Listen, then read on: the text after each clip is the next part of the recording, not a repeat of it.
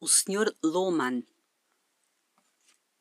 Não sei que idade teria, mas pertencia àquele grupo de pessoas que supomos terem 80 anos há já três décadas.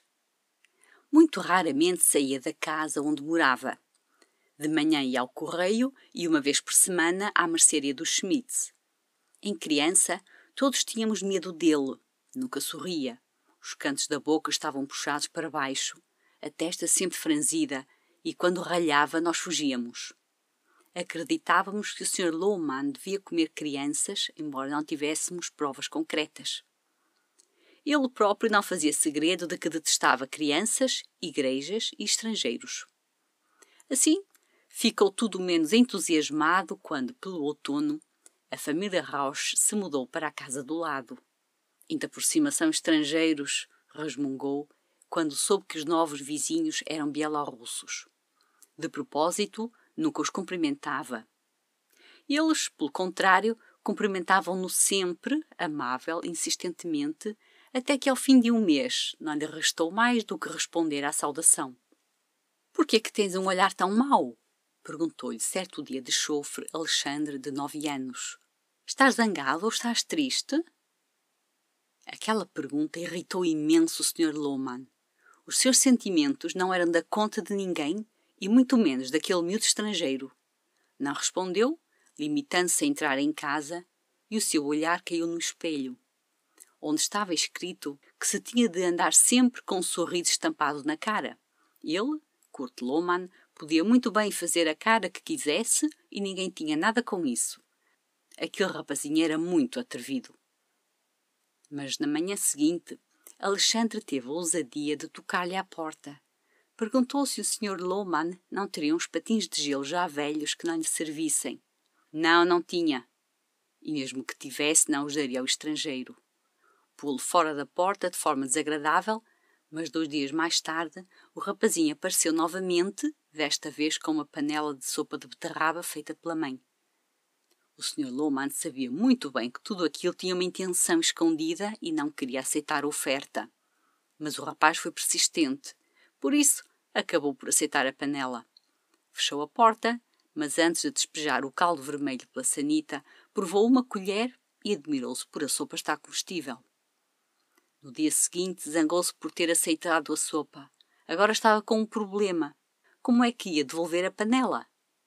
Decidiu meter cinco euros lá dentro, pois devia ser disso que aqueles russos estavam à espera. Nunca aceitaria esmolas de ninguém. Também não necessitava delas. Um dia mais tarde tinha os cinco euros devolvidos na caixa de correio. O que é que aquela gente queria? Cinco euros era pouco dinheiro? Por altura do advento, as coisas foram piorando. Primeiro, encontrou no dia de São Nicolau um saco de bolachinhas pendurado na maçaneta da porta.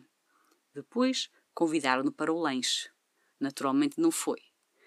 Por fim, limparam-lhe a neve da porta e, quando viram que sofria de uma lombalgia, racharam-lhe a lenha mas o Sr. Lohmann não queria de maneira alguma ficar em dívida. Por isso, quis dar-lhes 50 euros que os vizinhos declinaram agradecidos. Disseram que se tratava apenas de uma ajuda entre vizinhos. Uma semana antes do Natal, a Sra. Rausch veio convidá-lo para a consoada. Claro que não iria, mas foi apanhado tão de surpresa, afinal nunca fora convidado para nenhuma, que a primeira coisa que fez foi agradecer. Continuava a perguntar-se qual seria a ideia daquelas pessoas. Devia avisar a polícia? Mas abandonou a ideia, pois não queria passar por ridículo. O dia 24 de dezembro estava cada vez mais próximo e ele ainda não tinha conseguido dizer que não iria. Quando foi às compras, viu Alexandre parado na beira do lago gelado a ver os amigos a patinar. Quando descobriu o Sr. Lohmann, correu para ele e abraçou-o, rindo-se. Aquilo assustou. Desde criança que ninguém o abraçava. As lágrimas saltaram-lhe dos olhos, mas ficou zangado com ele próprio. O seu pai tê-lo-ia desdenhado por aquele arrebatamento. Sr. Lohmann, estou tão entusiasmado com a noite de Natal. Também vês à igreja conosco? perguntou Alexandre. E ele não teve coragem de dizer ao rapazinho que não iria, nem à igreja, nem à casa deles. Não tinha família, nem precisava de nenhuma. Toda a sua vida se tornara um caos desde que tinha novos vizinhos. dava por si a ser levado por todo o tipo de sentimentalismos. O pai criticá-lo-ia sem dúvida alguma. Tinha de cortar o contacto com eles antes que fosse demasiado tarde. Depois aconteceu tudo ao contrário. Não soube porquê, mas tinha comprado um par de patins de gelo para uma criança de nove anos e queria presenciar a sua alegria ao recebê-los. Por isso, e só por essa razão, caminhava às seis da tarde pelo meio da neve em direção à casa da família Raus. A senhora Raus cumprimentou como um familiar. Alexandre saltou-lhe ao pescoço e o senhor Raus deu-lhe um aperto de mão e ofereceu-lhe a única poltrona. Ele próprio não sabia o que dizer. Durante um instante quis praguejar enquanto as lágrimas lhe chegavam aos olhos. Mas alguém lhe tirara o casaco e já se encontrava sentado naquela sala natalícia que lhe parecia um pouco pobre e que, de certa maneira, lhe lembrava a história do presépio.